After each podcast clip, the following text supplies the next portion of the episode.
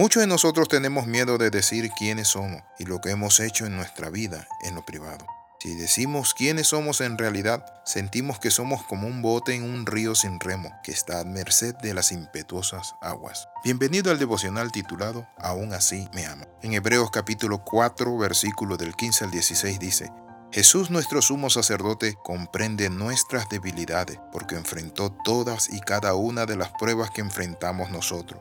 Sin embargo, Él nunca pecó. Así que acerquémonos con toda confianza al trono de la gracia de nuestro Dios. Allí recibiremos su misericordia y encontraremos la gracia que nos ayudará cuando más la necesitemos. Hebreos capítulo 4. Por eso ocupamos la mayoría de nuestras vidas usando máscara, pretendiendo ser personas que no somos, vendemos apariencia y muchas veces somos críticos y señaladores de los errores de otros. Nos burlamos, nos reímos y hacemos mofa de las debilidades de otras personas. ¿Saben por qué? porque muchas veces escondemos detrás de nosotros errores, porque tenemos un pasado que no podemos ocultar, que nos persigue y que nos dice ha fallado. A veces el miedo es tal de que dejemos que otros vean lo que realmente somos, porque sentimos que nos van a rechazar. Y este es uno de los miedos más profundos. Yo recuerdo hace unos años atrás cuando yo decía, wow, me siento tan mal de estar con los cristianos porque tengo debilidades, tengo lucha. Y no sabía que era un proceso normal, tener luchas, batallas e ir madurando y creciendo poco a poco hasta alcanzar la plenitud de Cristo.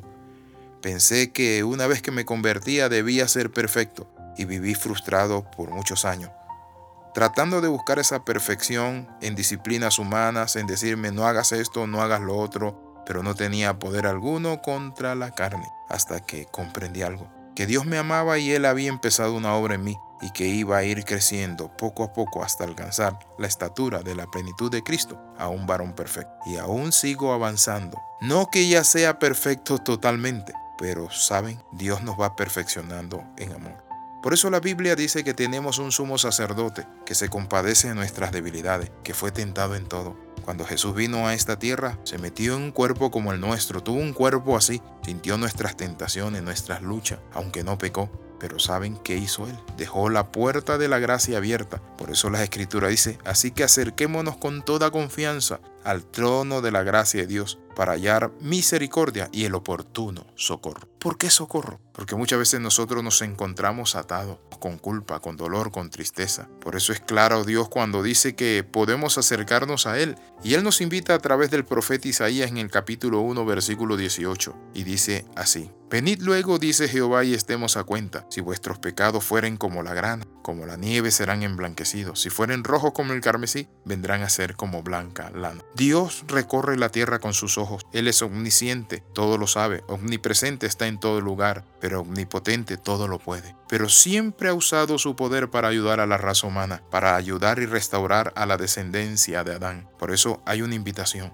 Cualquiera que sea su pecado, su pasado, lo que usted oculta, puede traerlo con toda confianza al trono de la gracia, puede acercarse y decirle, Señor Jesús, soy un pecador, he hecho cosas malas. Alguien me dijo, y en cierta ocasión una persona me dijo, llorando, abusé de mi hija borracho. Piqué. Y desde ese momento he querido cortar mi vida, pero le dije, quiero compartirte algo. Si Dios perdona, ¿quién es el hombre para no perdonar?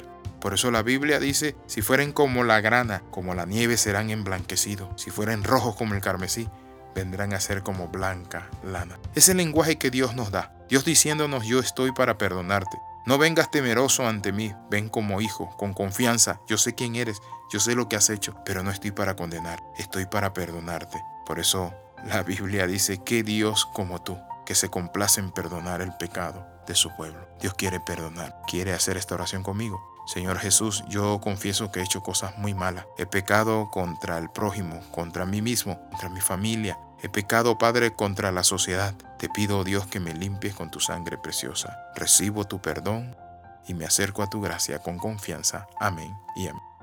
Escriba al más 502 4245 6089. Le saluda el capellán Alexis Ram. Bendiciones del Dios de los cielos.